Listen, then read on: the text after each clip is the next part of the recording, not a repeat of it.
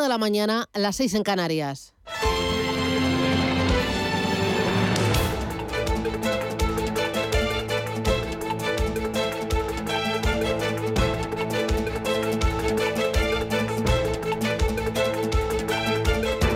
Capital Intereconomía, con Susana Criado.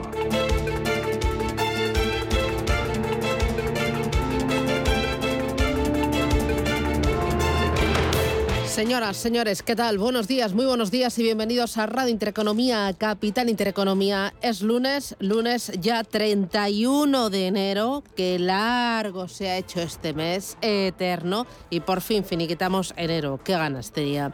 Bueno, eh, lo hacemos con una muy buena noticia, vienen todos los periódicos, en todas las portadas. Es bárbaro, muchos de nosotros ayer lo vivimos y lo disfrutamos de qué manera.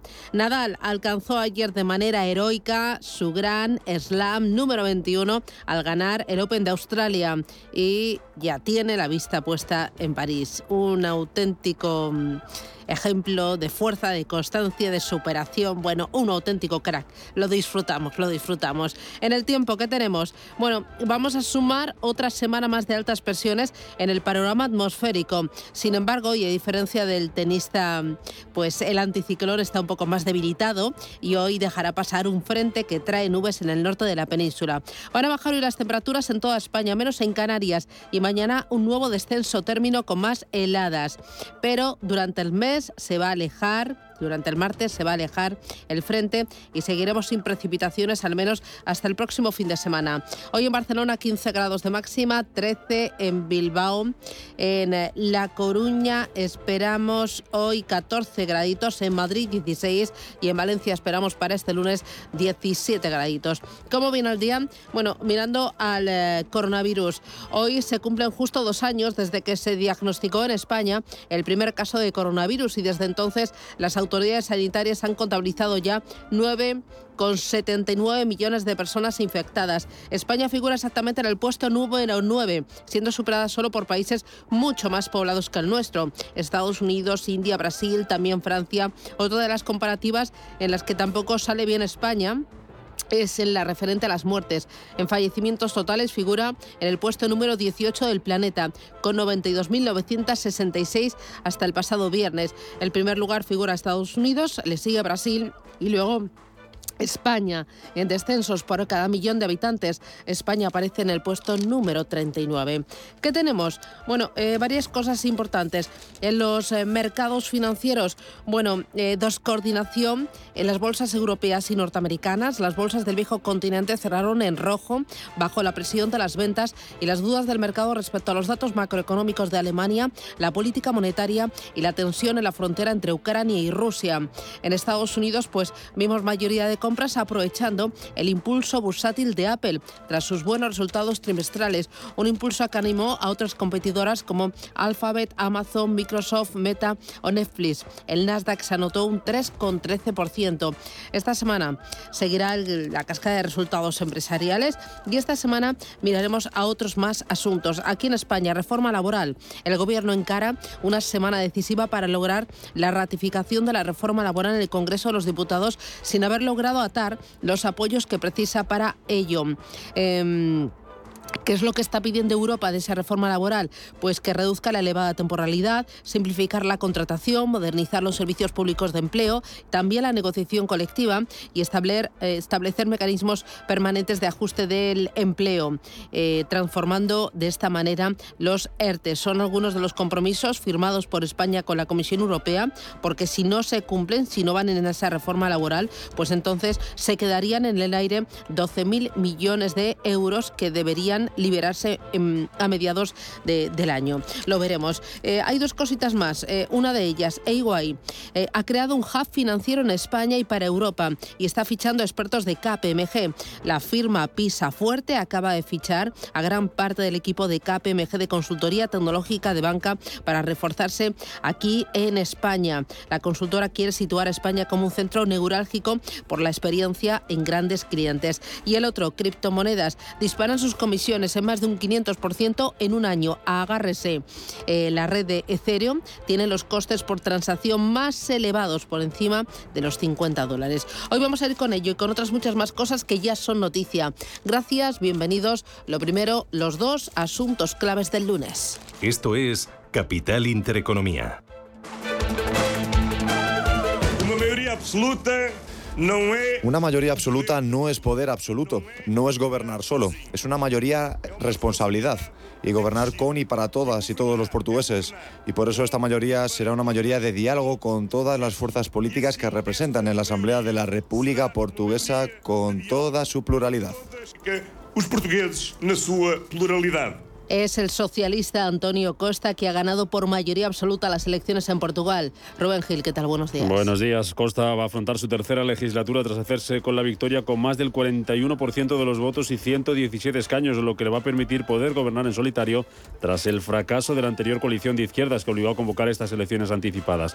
Por detrás de Costa se sitúa en el Partido Socialdemócrata de Rui Río con menos de un 28%, seguido del partido de extrema derecha Basta, que será la tercera fuerza política por primera vez con un 7% de los votos. Además de en Portugal, este lunes el otro foco de atención en el plano internacional va a estar en Estados Unidos. Allí el Consejo de Seguridad de la ONU se reúne para abordar la crisis de Ucrania a petición de Washington y en contra de Rusia, que califica la convocatoria como un vergonzoso truco de relaciones públicas. El objetivo es relajar las tensiones de las últimas semanas que han llevado la inquietud también a las bolsas, provocando que Europa cerrara con pérdidas de entre el 1 y el 2% la semana pasada. No así Estados Unidos, que a pesar de la volatilidad y gracias a los resultados empresariales conseguía terminar con ganancias. Los mercados estarán muy pendientes también esta semana de los bancos centrales. Tras la reunión de la Reserva Federal, que apunta a una retirada de estímulos en marzo, este jueves celebrarán reuniones sobre tipos de interés el Banco Central Europeo y el Banco de Inglaterra. Paloma Arnaldos, buenos días. Buenos días. Después de que la Fed confirmara sus intenciones de subir pronto los tipos de interés y después de que en diciembre el Banco de Inglaterra se convirtiera en el primer gran banco central del mundo en endurecer su política, ahora cabe preguntarse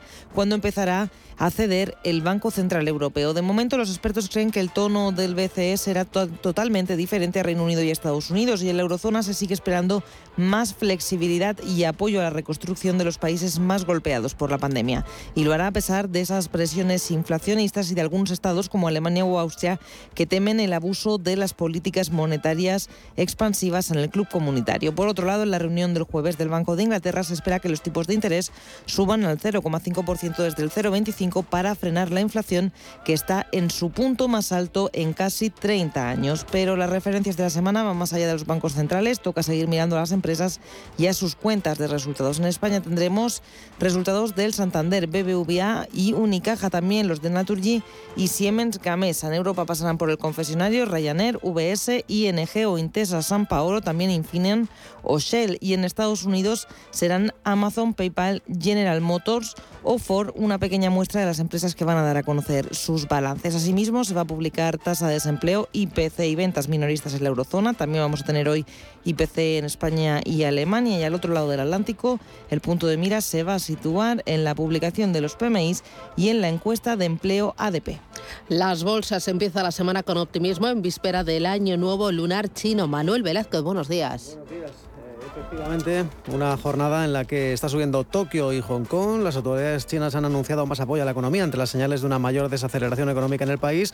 Y en Japón el primer ministro de esta, el momento descarta declarar el estado de emergencia, es decir, hay más señales para el optimismo. Y está subiendo Tokio un 1,3%, el Hansen de Hong Kong también creciendo un 1,15%. Una jornada en la que va a permanecer cerrada toda la semana el índice de Shanghai y hoy al menos el Kospi surcoreano. Hemos conocido la producción industrial en Japón que aumentó en el mes de diciembre aunque queda por debajo de los niveles prepandemia, también supera expectativas la venta de vivienda iniciada en diciembre y cae la confianza del consumidor en enero y también decepcionan las ventas minoristas de diciembre y también hemos conocido eh, el pasado domingo concretamente el PMI manufacturero de China que deja una lectura de 49,1 puntos. Son las principales referencias en Asia Pacífico esta semana que tendrá una actividad bastante más moderada con el año nuevo lunar chino que comienza mañana y varias de las principales bolsas, como decíamos, que permanecerán cerradas. De momento, los futuros en Wall Street apuntan con subidas en torno al cuarto de punto porcentual, tanto para el Dow Jones como para el SP500 y también en las bolsas europeas, avances en estos momentos en torno al medio punto porcentual, una jornada en la que sigue apreciándose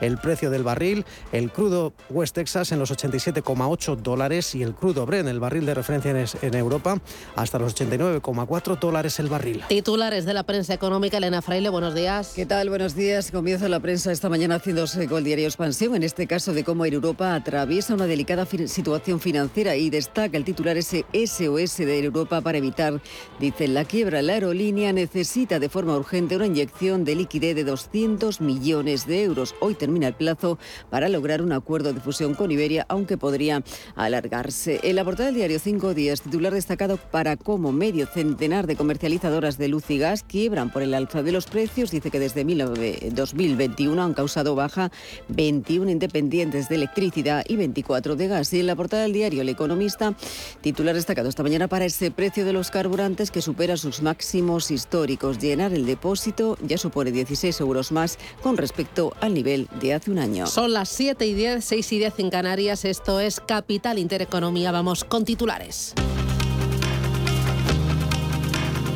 La información al minuto, la actualidad al momento. Capital Intereconomía.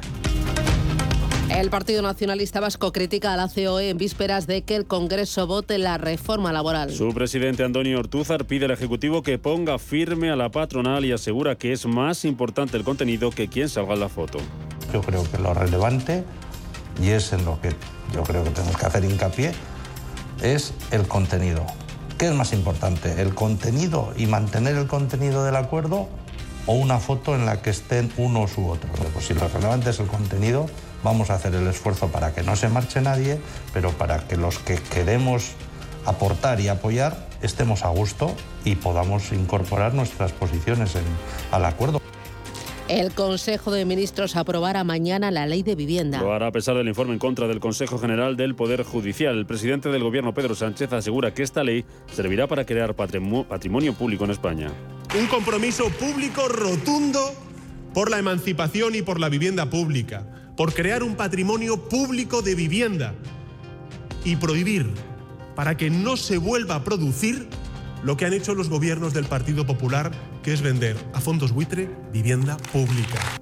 El gobierno catalán rechaza la propuesta de Hacienda sobre el modelo de financiación autonómica. La Generalitat califica el plan del Ministerio de inadecuado y poco robusto técnicamente. Además, en el documento enviado al gobierno recuerda que Cataluña no renuncia a su aspiración de alcanzar la soberanía fiscal plena. El precio de la luz baja este lunes casi un 4%. Aunque seguirá por encima del umbral de los 200 euros por megavatio hora, en concreto los 221. Pese a esta ligera rebaja, el precio de la luz será hoy un 15.000% más caro que hace justo un año. Perú podría tomar hoy una decisión sobre el derrame de Repsol. El escape ocurrido en la refinería el pasado 15 de enero ocupa ya un área de casi 12 kilómetros cuadrados y podría originar multas por importe de más de 50 millones de euros. La decisión se conocerá entre hoy lunes o mañana martes. SACIR y OHLA pujan por una concesión de autopistas en Colombia. De 290 millones de euros para la construcción y concesión durante 29 años de una red de carreteras en el área metropolitana de Bogotá. SACIR se presenta en solitario y OHLA lo hace de la mano de la firma local termotécnica coindustrial. El IBEX 35 empezará la semana por encima de los 8.600 puntos. Después de que la semana pasada se dejara un 1% por la subida del precio del petróleo, la reunión de la Reserva Federal y la tensión en Ucrania. Y en cuanto a la evolución de la pandemia, Sanidad actualizará esta tarde la cifra de contagios tras el fin de semana. Después de que el pasado viernes la incidencia acumulada volviera a bajar y hoy se podría situar por debajo de los 3.000 casos por cada 100.000 habitantes.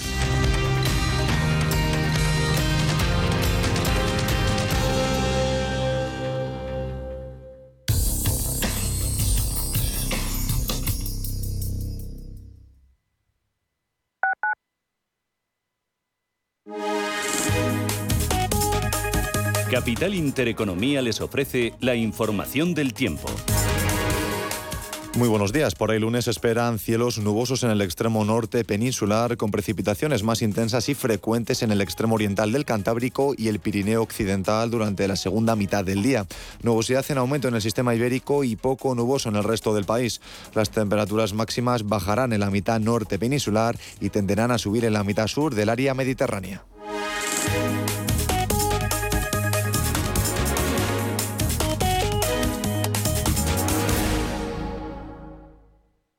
¿Estás buscando un piso para invertir? Entra en inviertis.es. Pisos verificados con inquilino. En Inviertis, haz tu próxima inversión inmobiliaria completamente online. Inviertis, con más de 400 activos con inquilinos en toda España. Rentabilidad inmediata. Inviertis.es. Analiza, compara y oferta. Inviertis, tu inversión inmobiliaria a un clic de distancia. Si necesitas información o ayuda para el cuidado de una persona mayor en el domicilio, confía en la Fundación Atilano Sánchez Sánchez. Llevan más de 10 años ocupándose del cuidado y acompañamiento de las personas mayores, desde el simple alquiler de una cama articulada hasta la búsqueda de un cuidador. Infórmate en la Fundación Atilano Sánchez Sánchez. ¿A dónde vas a llegar con tu jubilación? Hasta donde quieras Mafre presenta el programa Tu Futuro, la gestión de planes de pensiones que se adapta a ti. Ahora, hasta con el 4% de bonificación por traslado. Consulta condiciones en mafre.es. Mafre, empresa colaboradora con el programa Universo Mujer. En el Soto de la Moraleja, restaurante Kionan Sui, de comida peruana, cantonesa y chifa, con una gran variedad de sabores y aromas que te dejarán boquiabierto. Junto al restaurante Inari Moraleja, calidad y satisfacción garantizada. Restaurante Kionan Sui, reservas y pedidos en el 910090830 o grupoinari.es. Te esperamos. ¿Quieres saber más acerca del hidrógeno? H2 Intereconomía te cuenta las últimas novedades, avances tecnológicos y entrevistas de interés sobre este medio energético. Los martes, de 11 y media a 12 de la mañana, H2 Intereconomía, presentado por Rubén Gil, tu espacio semanal sobre el hidrógeno. Porque en Radio Intereconomía apostamos por el sector energético y la energía limpia.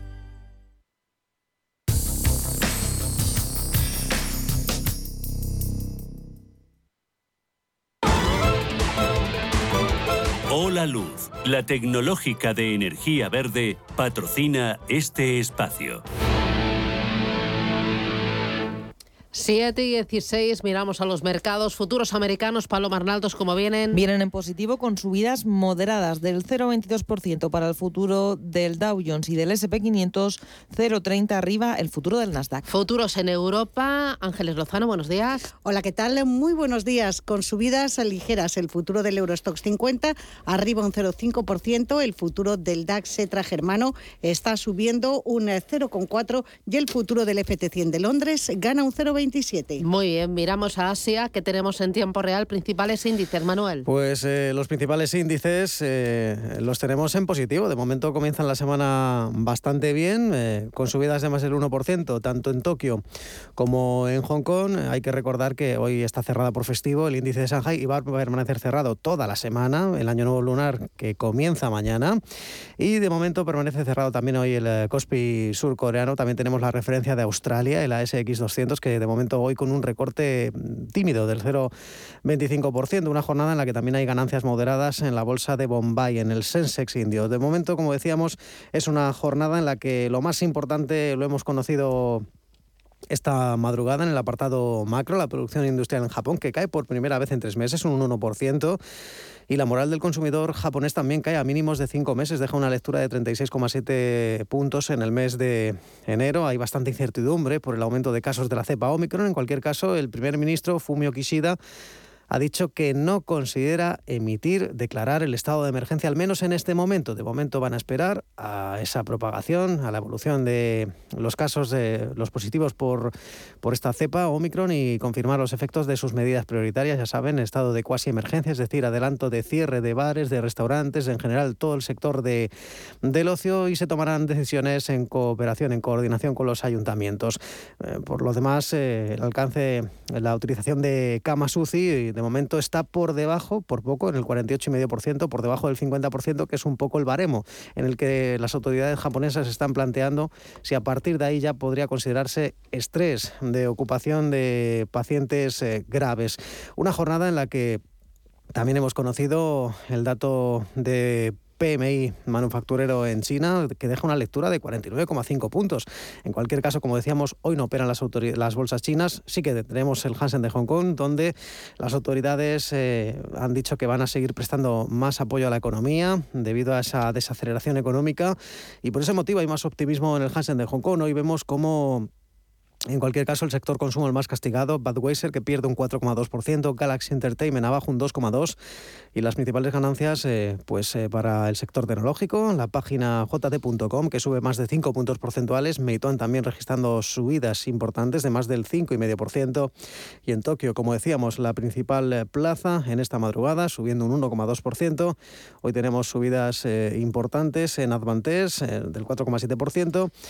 Lo mejor es la eléctrica Alps, está subiendo un 16%, Mitsui registra subidas también cerca del 10% y las eh, principales caídas para otra eléctrica, en concreto para Chubo Electric Power, abajo un 8%. Muy bien, miramos al mercado americano, el viernes fue muy positivo, parece que Apple le dio fuerza a otras muchas compañías que volaron. Así es, el viernes vimos un cambio de tono importante en la bolsa de Nueva York, los índices de Wall Street experimentaron un rally de última hora y borraron esas pérdidas acumuladas en una semana de fuerte volatilidad. Así, la bolsa americana firmaba su mejor sesión del año con una subida del 1,7% para el Dow Jones, del 2,4% para el SP500 y por encima del 3% cerraba el Nasdaq tecnológico. El impulso del índice, precisamente como decía Susana, era Apple. La compañía de la manzana subía un 7% tras superar previsiones con sus resultados del primer trimestre fiscal. También vimos un buen día, una buena sesión para la tecnología, con Alphabet rebotando un 3,4, Amazon arriba un 3,11,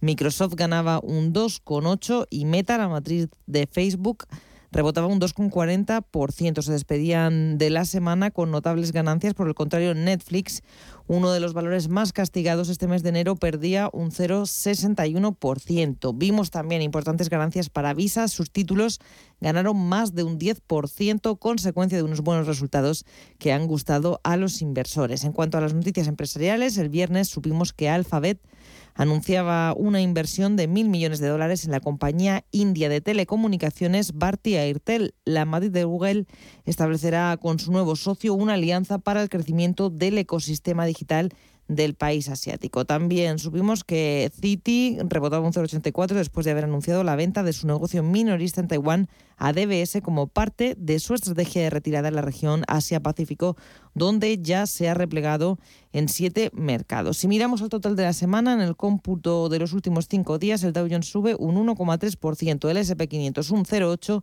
y el Nasdaq se queda prácticamente plano, pese a todo enero, que termina hoy lunes, va encaminado a ser el peor mes desde principios del año 2020. Muy bien. Eh, para el día de hoy, referencias tanto macro como micro. ¿Dónde estamos mirando Hoy tenemos PMI de Chicago del mes de enero. Se publica además el índice de negocios manufacturero de la FED de Dallas, también del primer mes del año.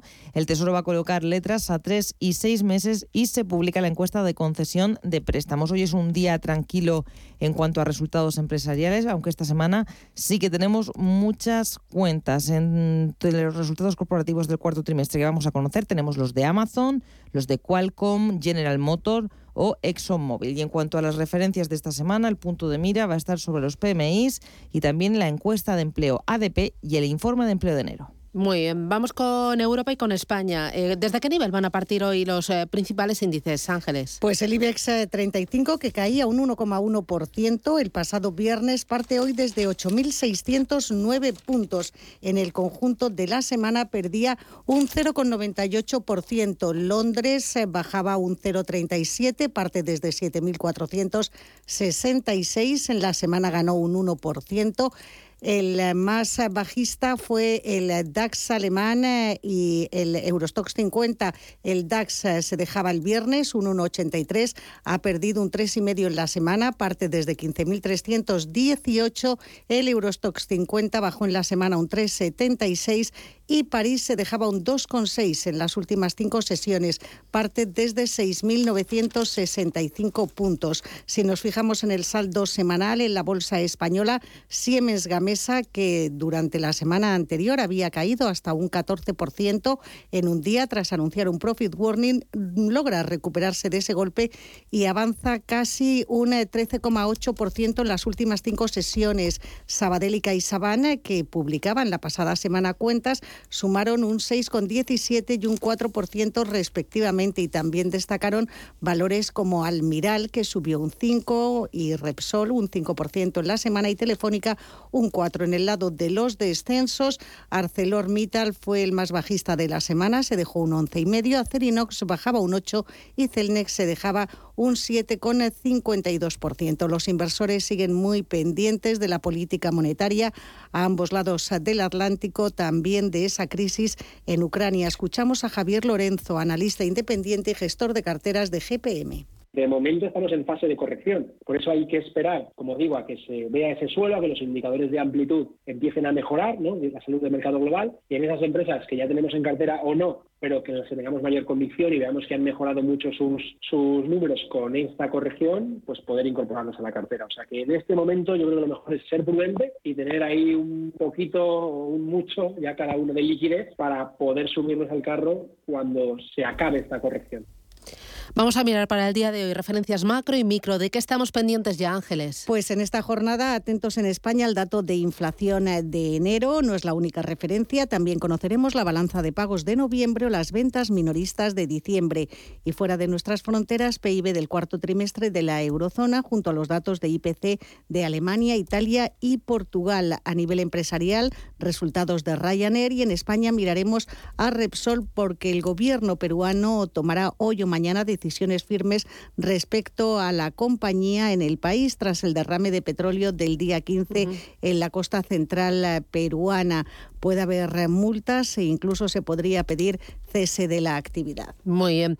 Para esta semana también eh, hay que poner un poquito las luces de medio alcance porque vamos a estar entretenidos, ¿no? Pues muy entretenidos. Tenemos eh, reunión del BCE, también reunión del Banco de Inglaterra. Se va a conocer eh, tasa de desempleo, IPC y ventas minoristas en la eurozona y, como les decíamos, hoy IPC en España y continúa la presentación de resultados en nuestro país. Santander, Naturgy, Logista, Siemens Gamesa, BBVA, Unicaja, en Europa compañías como Novartis eh, o Roche, también Infineon o Enel y en el mercado secundario de la deuda pendientes de la nueva subasta del Tesoro que abre el próximo jueves las pujas de febrero con deuda a medio y largo plazo. Miramos ahora al ecosistema cripto en tiempo real, Bitcoin 37 mil dólares y en tiempo real Ethereum lo tenemos en 2.511 dólares. Hay una información muy interesante en el diario Expansión que cuenta que las criptomonedas disparan sus comisiones en más de un 500% en el último año. Dogecoin es la divisa virtual que más eleva sus comisiones, con una subida del 4.230%.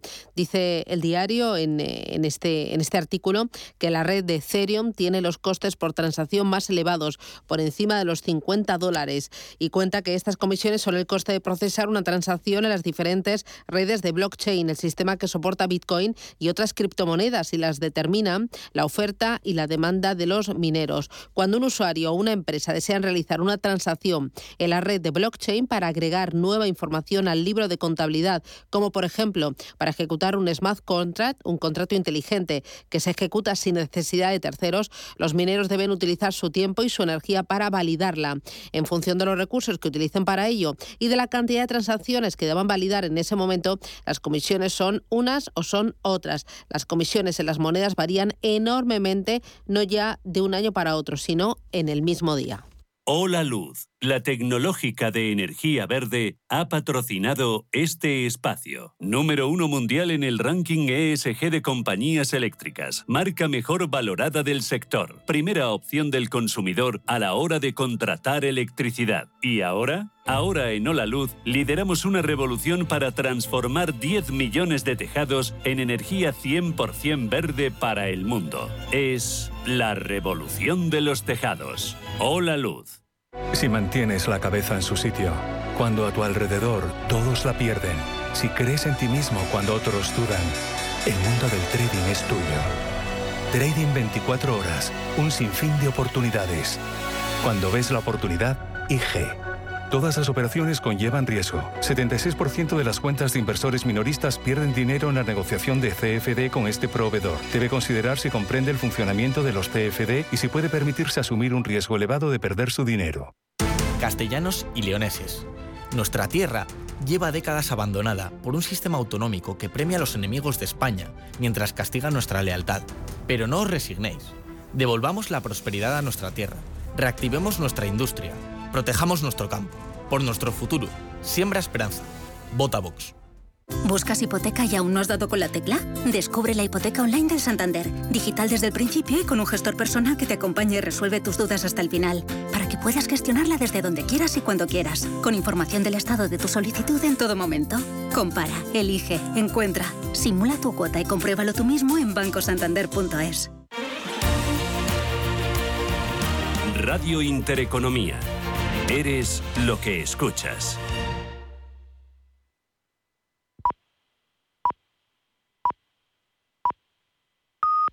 Son las siete y media de la mañana, seis y media en Canarias.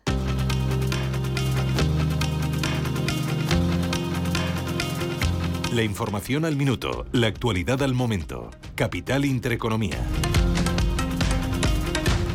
A esta hora del lunes hay más noticias. La Unión del Pueblo Navarro y Coalición Canaria condicionan su apoyo a la reforma laboral a que no haya cambios en el acuerdo alcanzado con los agentes sociales. Ambos partidos dudan de la intención del gobierno y recelan de un posible pacto con socios como Esquerra Republicana o Bildu. El precio de la gasolina se acerca a su récord histórico que alcanzó en septiembre de 2012. En, su, en la última semana, este carburante ha marcado un precio medio de 1,52 euros el litro, su segundo valor más alto de la historia. El Euribor cerrará el mes de enero en el menos 0,48% supone una subida de dos décimas respecto a lo que marcó en diciembre, lo que conllevará una pequeña subida de las hipotecas a las que les toque revisión. Funcas prevé que la banca siga reduciendo oficinas y empleados para ganar rentabilidad. Según su último informe, los bancos cerraron más de 1.300 sucursales durante la primera mitad del año pasado. Podemos pide que las eléctricas paguen un recargo de 10 puntos en el impuesto de sociedades. También apuesta por reforzar la progresividad del IRPF con nuevos tramos con mayores tipos impositivos para las rentas superiores a los 120.000 euros anuales. Ya acabamos de conocer las cuentas de Ryanair, que pierde 96 millones de euros en los últimos tres meses de 2021. La aerolínea reitera su previsión de pérdidas para todo el ejercicio y asegura que la perspectiva para los próximos meses sigue siendo extremadamente incierta.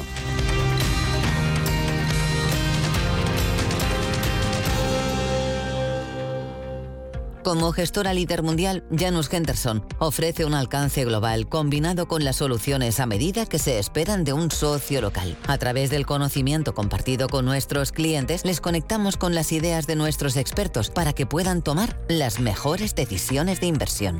Janus Henderson, Invested in Connecting. Capital en riesgo. Más información en janushenderson.com.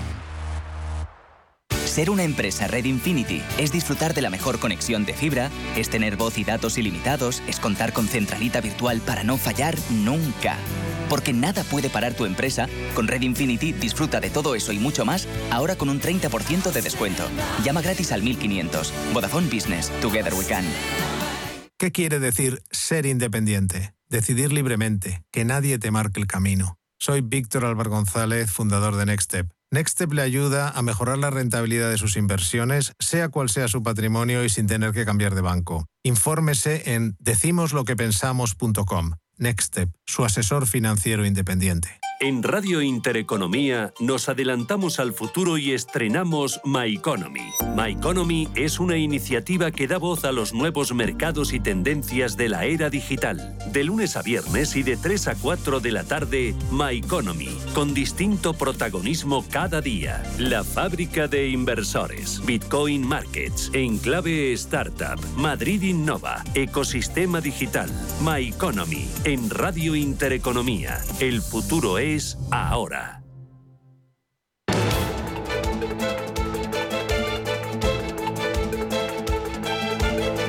El primer análisis de la mañana.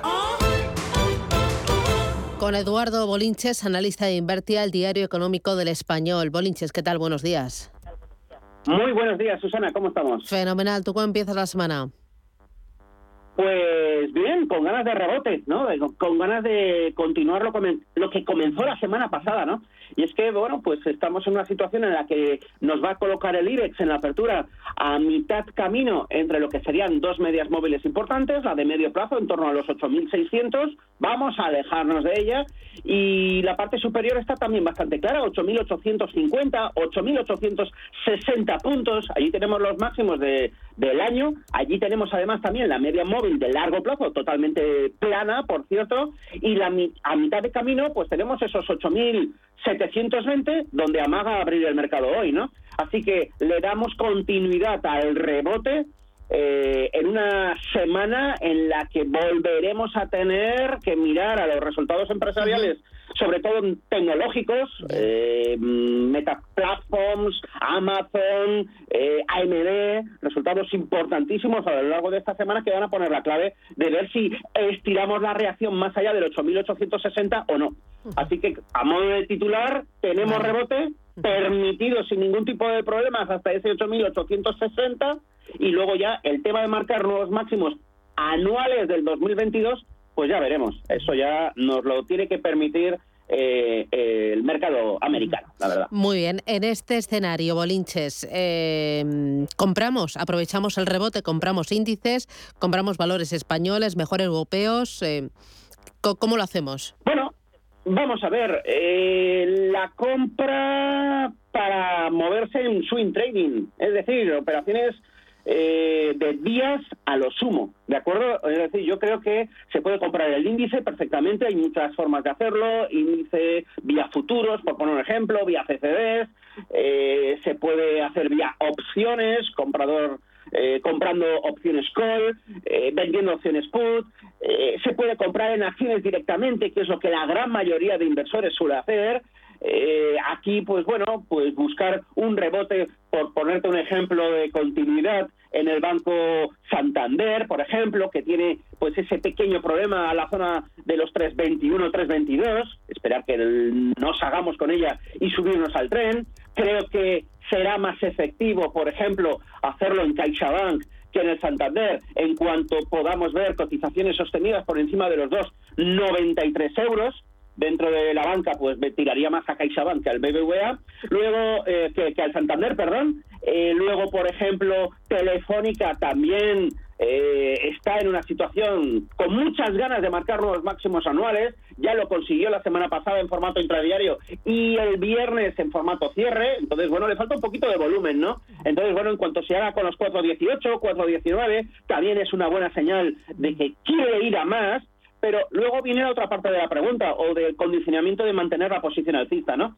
Está claro que todo bajo eh, el stop de protección de los precios de cierre de este viernes, ¿de acuerdo? Es decir, que tenemos poco que ganar y aquí es donde viene la duda. ¿Y cuánto hay que ganar, no? O sea, poco que perder, quería decir, porque nos protegemos con los cierres del viernes y, y la duda es, ¿hay poco que ganar o hay mucho que ganar? Entonces, bueno, yo me quedo en que hay relativamente poco que ganar, ¿no? Ese 8.820. Por eso hay que ser eh, inversor eh, rápido, inversor eh, que seamos conscientes de que si vamos a comprar aprovechando las caídas de las semanas anteriores y mantener en cartera, eso no va a funcionar. Yo creo que el 2022, ya llevo diciéndolo varias semanas, Susana, va a ser un año de, movimiento, no va a funcionar el que compro, me siento y disfruto del viaje alcista del mercado, ¿no? El mercado va a estar muy volátil, se está gestando techo y los techos siempre comienzan así, con correcciones brutales con reacciones alcistas como creo que vamos a vivir también esta, esta semana, también importantes, pero que nos dan a pensar que lo peor ha pasado cuando realmente estamos empezando ese escenario de lo peor, ¿no? Entonces, bueno, eh, resumiendo por no enrollarme mucho, adelante con las compras, pero vigilando todos los días el mercado. Muy bien. Eh, en el mercado americano, un Tesla, un Netflix, un eh, Apple, un Microsoft, ¿cómo los ves? Bueno, mm, yo me podría tirar a Apple, lo hizo estupendamente bien, subiendo casi el 7%, ¿no? Creo que puede estirar algo el movimiento. Lo que pasa que, claro, todavía tenemos pauta de máximos decrecientes, pero un viaje está en 170.33 el cierre del viernes, un viaje hacia los 176,70 es bastante factible. El tema de Tesla, creo que también puede acaparar entrada de dinero. Ha funcionado la zona de la media móvil de largo plazo. Creo que aquí es mejor. ¿Dónde está el problema de Tesla respecto a Apple? Quiero decir que es mejor. ¿Dónde está el problema de Tesla? Que tiene una directriz alcista que rompió el jueves, pasa por los 884 euros, dólares, perdón, y a partir de ahí podría girarse. Entonces, yo solo compraría Tesla si veo un cierre por encima de ese nivel, 884, 884 dólares. No lo haría antes, pero sí que es cierto que tiene más potencial de recuperación hacia la zona de los mil dólares que obviamente Apple. Luego, entre los dos, me tiraría más al coche eléctrico. Muy bien. Eh, euro dólar, ¿cómo lo ves eh, en, este, en este escenario de endurecimiento monetario a uno y otro lado del Atlántico y, muy dependientes de, los bancos centrales y también del conflicto eh, con Ucrania? ¿Cómo estás viendo el dólar? Pues ya lo dijo claramente la semana pasada, el, el, el euro dólar, ¿no? Con nuevos mínimos eh, de muchísimo tiempo, ¿no? Nos tuvimos que ir a, precios de mayo del 2020. Es decir, claramente bajista, el gráfico del euro dólar es claramente bajista, clara pauta de máximos y mínimos decrecientes, donde ahora, después de la bajada importante del jueves, pues tendrá algún tipo de reacción alcista. Si las cosas están tremendamente feas, es decir, si está mm, con muchas ganas bajistas, no vamos a poder recuperar el 1.12 y si eso es así, habrá giro a la baja y marcaremos de nuevo nuevos mínimos por debajo del 1.11, 12, 1.11, 18. si hay un poquito más de fuerza, pues le permitimos subir hasta la zona de 1.12, 80. Pero todo rebote hay que aprovecharlo para incrementar posiciones bajistas. Objetivo 1.10 y posteriormente ya hablaremos del 1.07, niveles de la primavera del 2020. Es decir, que tampoco es ninguna catástrofe, pero ahí vamos a por la devolución de la totalidad de toda esa subida cuando arrancó el movimiento en el 10640. Creo que sin prisa, con dientes de sierra, consumiendo tiempo, pero vamos hacia ese 10640. Muy bien. Eh, me interesa también el oro. Tú insistes mucho en comprar oro físico. ¿Oro físico o mejor acceder? ¿No es más fácil para un pequeño ahorrador acceder a través de ETFs? Cuéntame cuáles son las diferencias, ventajas e inconvenientes.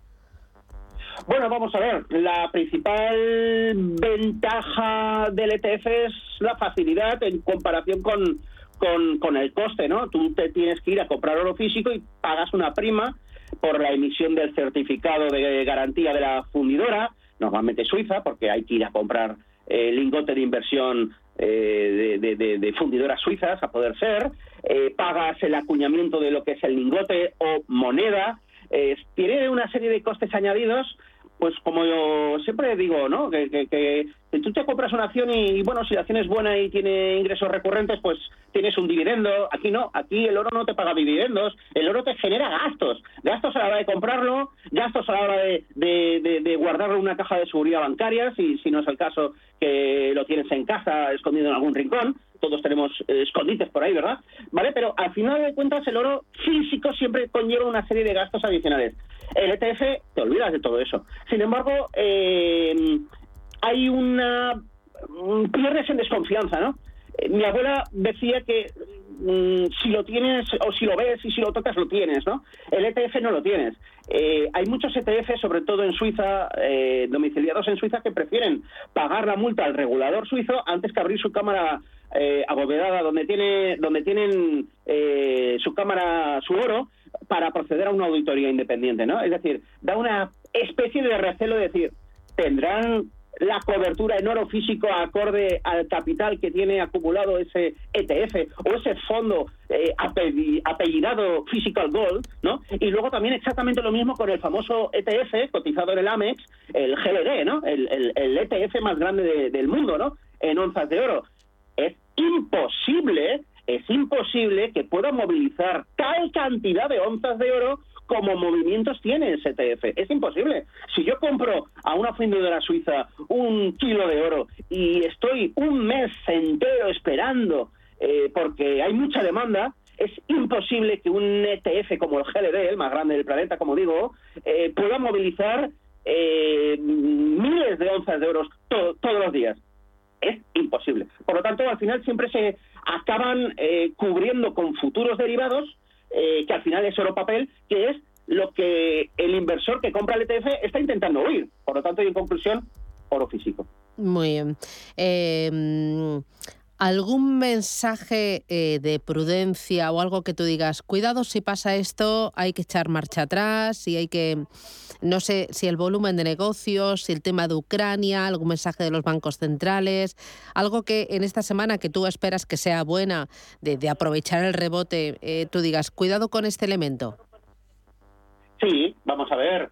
Eh, cuidado con un posible hombro, cabeza, hombro que puede ocurrir ahora mismo en el Nasdaq y nos eh, estudiemos el comportamiento del techo de mercado del 2008. Es decir, el Nasdaq ahora puede provocar un rebote bastante importante desde la zona de los 14.000, irse aproximadamente a los 15.200, 15.300 y estar como un mes entero o tres semanas de febrero subiendo, para luego hacer una especie de simetría de lo que hemos vivido en agosto, octubre, eh, a modo de hombro izquierdo en su momento, hacer un hombro derecho ahora mismo. Entonces, bueno, eh, si esto es así, tenemos una figura de techo definitivo y ya claro.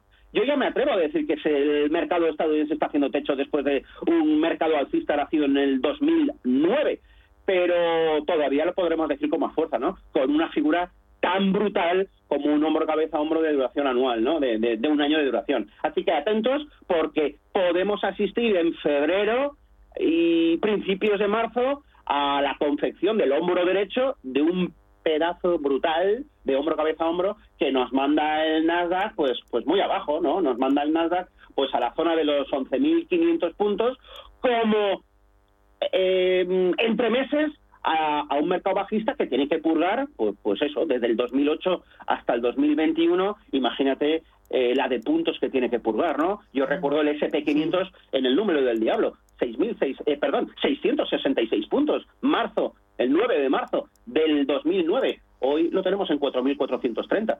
Eh, en tiempo real, ahora mismo, el futuro del SP. Es decir, si le da por purgar solo el 38%, no digo el 61%, que sería lo habitual, eh, nos, nos, nos ponemos en tres años bajistas y muchísimos puntos de caída con mucho dolor en los inversores que de momento con la reacción de esta semana o posiblemente como digo de tres semanas que viene eh, van a pensar que lo peor ya ha pasado. Todos los techos se hacen así con rebotes muy fuertes. Muy bien. Eh... Gracias, Bolinches, eh, analista y invertir el Diario Económico del Español, por marcar los puntos importantes de la semana y veremos cómo se da. Cuídate mucho y a por el lunes. Un abrazo. Venga, saludos, hasta luego, chao. Si los habitantes de la Tierra son terrícolas y los habitantes de Marte son marcianos, ¿nosotros qué somos, solícolas o solcianos? Pregunto, ¿eh? En Powen hemos conquistado el sol y ahora estamos discutiendo otras cosas. Da el paso al autoconsumo solar. Entra en powen.es y realiza la simulación de tu instalación solar. Powen, el sol es tuyo. Solícolas, ¿no? No sé de dónde vamos a recortar más. ¿Sabes lo que es la eficiencia energética? NES te demuestra que sí puedes ahorrar más en energía. En NES son expertos en ahorro y auditorías energéticas. Trabajan con las mejores empresas y al mejor precio. Ellas les avalan. Infórmate en NES.es. Te realizamos un estudio de forma gratuita. Pregunta y contacta en info.nes.es. NES, conviértelo en tu partner energético. ¿Estás harto de bajas rentabilidades? ¿No quieres seguir pagando altas comisiones a tu banco o gestora?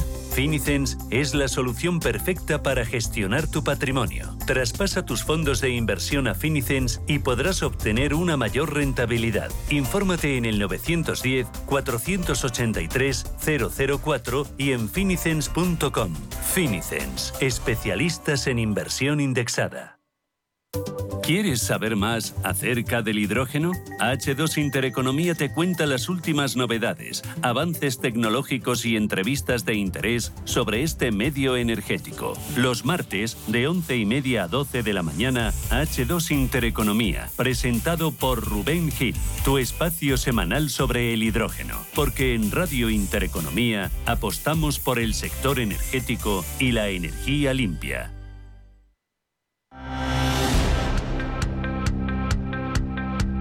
En Capital Intereconomía, información, opinión y análisis. Siempre rigor.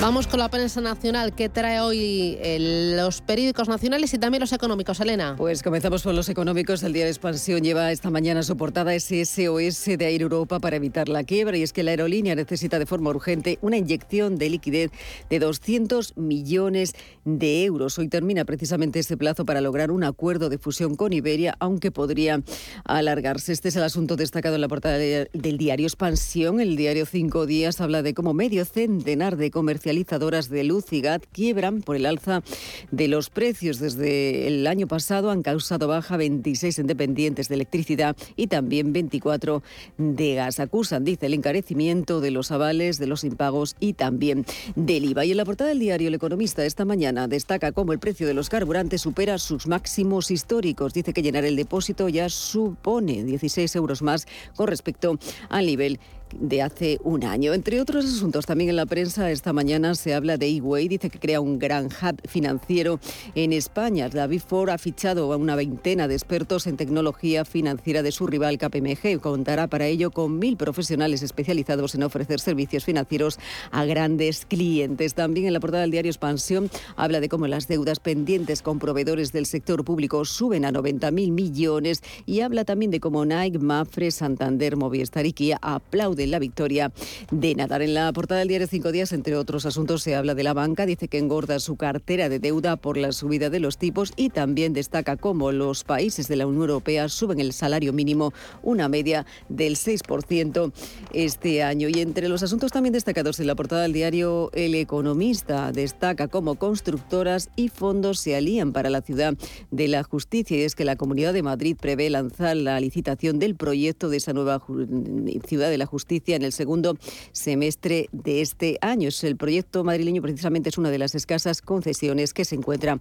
ahora mismo activas. En la prensa nacional esta mañana, protagonista, toda la prensa se hace eco de esa fotografía de Rafa Nadal. Entre los calificativos destaca el más grande entre los grandes, épico Nadal, y es que Nadal dice que supera a Federer y a Djokovic tras conquistar esos 35 años de su 21 Gran Slam en un partido en el que remontó dos sets al ruso también entre los asuntos de portada, esta mañana se habla de ese aceco de esas eh, elecciones en eh, Portugal. El socialista Antonio dice que gana, Antonio Costa gana las elecciones en Portugal. Los conservadores quedan lejos del poder, de poder sumar, dice, de, para formar un bloque a la derecha. En la portada, por ejemplo, del periódico La Vanguardia también destaca esa, eh, ese avance de los socialistas que se refuerzan, dice, en Portugal y, y rozan la mayoría absoluta. Pero también hay otro asunto del que se habla más, del ámbito local, de esas elecciones en Castilla y León. Lleva precisamente el diario La Razón esta mañana una encuesta de Report para este diario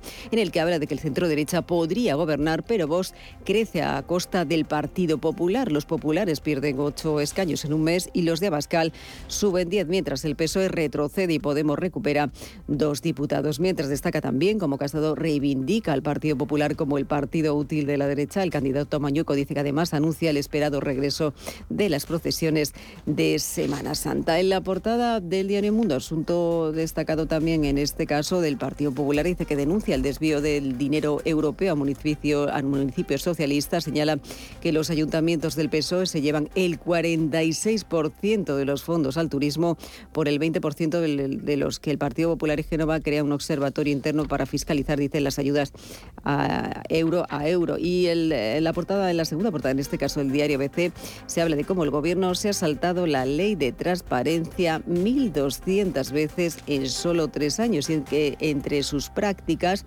anómalas se encuentra el uso indebido de la norma franquista de secretos, dice oficiales. En la prensa catalana esta mañana también se habla de cómo las locos lanzan una gran ofensiva para turistas con España como destino. Dice que aerolíneas y operadores batallan por copar su mercado principal y en el periódico de Cataluña destaca cómo el gobierno aplaza esta primavera la mesa del diálogo. El Ejecutivo centra sus preocupaciones en la reforma laboral y también se centra en esas elecciones en Castilla y León. Muy bien, vamos ahora con la prensa internacional, que es lo que recoge en esta sesión de lunes, eh, Mario. ¿Qué tal, Susana? Muy buenos días. Comenzamos con la prensa portuguesa. Jornal de Noticias titula que Costa consigue la mayoría que quería y prescinde de sus antiguos socios. El voto útil de izquierda se concentra en el Partido Socialista con cerca del 42% de los apoyos, ampliamente por encima del Partido Conservador Socialdemócrata, demócrata, con el 27% de los sufragios. La estrategia del primer ministro de culpar a la izquierda del fracaso de los presupuestos ha dado sus frutos, aunque insiste en que será una legislatura de diálogo. Continuamos en el Reino Unido. The Guardian, el Financial Times y toda la prensa escrita recogen en sus portadas, como no podía ser otra forma, esa victoria heroica de Rafael Nadal, con diversas fotos levantando el trofeo del Open de Australia.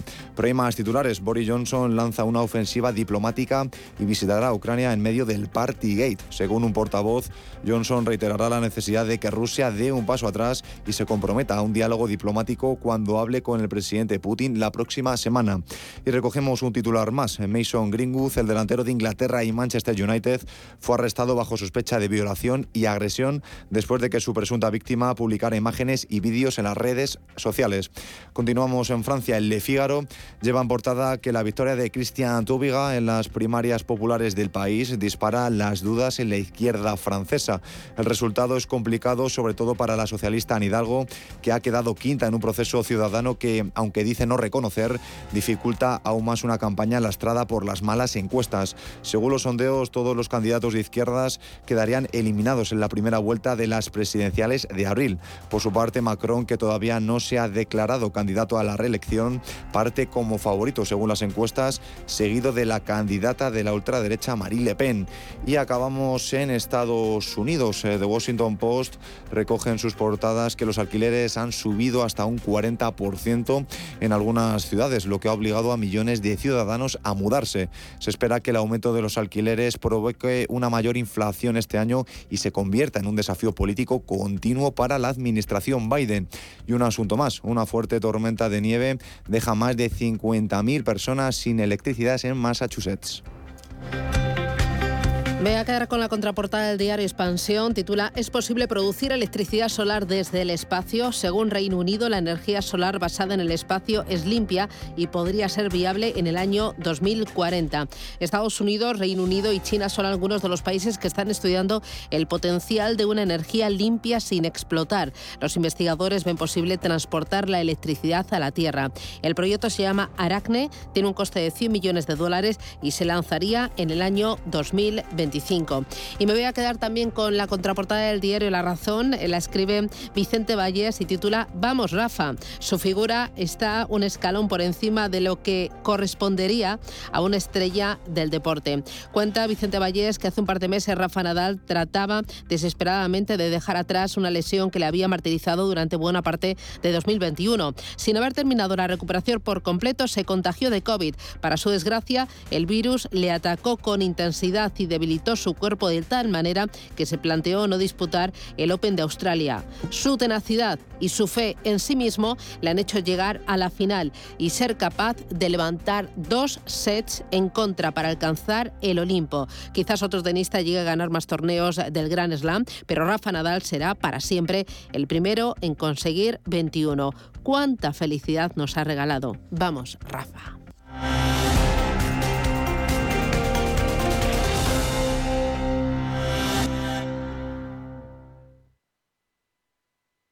Radio Intereconomía es la mejor plataforma para dar a conocer, relanzar y poner voz a su empresa. Nuestro equipo comercial le asesora para conseguir sus objetivos. Contacte con nosotros en el 91 999 21 21 o escribiendo a comercial@intereconomía.com. Radio Intereconomía, la radio de las empresas. Radio Intereconomía Eres lo que escuchas.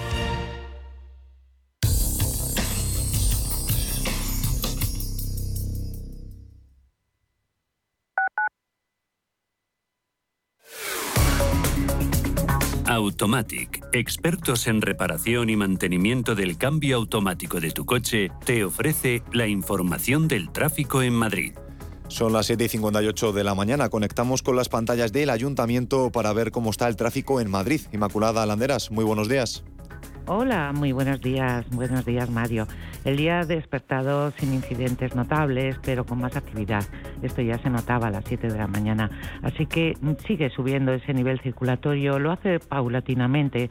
No vemos todavía retenciones de interés que merezca la pena tomar alternativas, pero sí calculen que ya los accesos se han ido llenando todos, incluso la entrada de la carretera de La Coruña por la Avenida de la Memoria para acceder a Cristo Rey, sobre todo todos los accesos sin gran problema, eso sí. El nudo de Manoteras hoy amaneció muy pronto, tiene un tráfico muy lento para los conductores que acceden desde la carretera de Burgos o desde la M11. La zona de obras de la Avenida América, ya hay que tratar de evitarla.